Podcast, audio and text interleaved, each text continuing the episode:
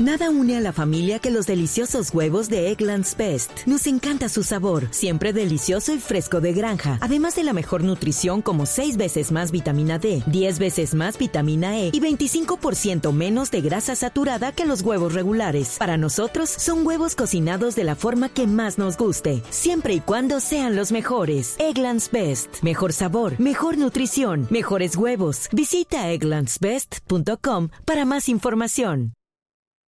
El polo opuesto de lo que dice Human Rights Watch, una de las principales organizaciones defensoras de los derechos humanos en el mundo, lo representa hoy Paula Gaviria, directora de la Unidad de Víctimas y Restitución de Tierras del Gobierno Nacional, la mujer que tiene en sus hombros una labor muy grande que es devolver a los desplazados a sus tierras o por lo menos restituirles lo que perdieron por culpa de los violentos. Y habla sobre las críticas que acabamos de escuchar de Human Rights Watch a este proceso.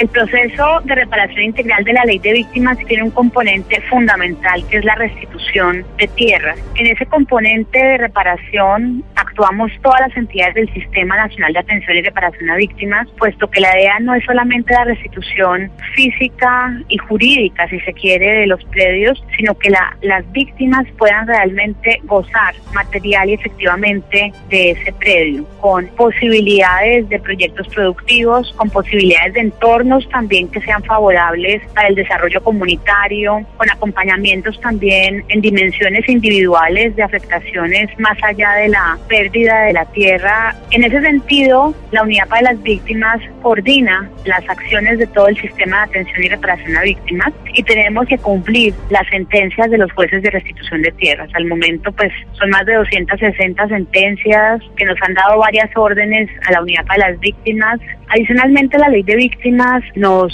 propone coordinar lo que conocemos como los retornos, las reubicaciones o las integraciones locales. El derecho prioritario que se ha vulnerado a las familias y hogares desplazados es el de la libre circulación. Es una obligación del Estado restituir ese derecho ese proceso de retorno tiene unas condiciones muy importantes. El primero, la voluntariedad, la seguridad, la dignidad. No puede ser un retorno desprovisto de condiciones para que sea de alguna manera amable para esa familia y que no la revictimice más en la forma como se hace ese retorno. Y un requisito de sostenibilidad. Es muy importante que a la persona, a la familia, no se la retorne a un lugar en donde no hay condiciones para vivir. El ejemplo más reciente es el de San Carlos, Antioquia, Cocorná, San Rafael, en Oriente Antioqueño. Ahí encontramos un proceso muy fuerte, muy importante, más de 8.500 familias retornadas a San Carlos con acompañamiento del Estado desde hace dos años, que hoy ya empezaron una ruta de indemnización y reparación integral. Familias que hoy tienen oportunidades ya de desarrollo con proyectos productivos, eh,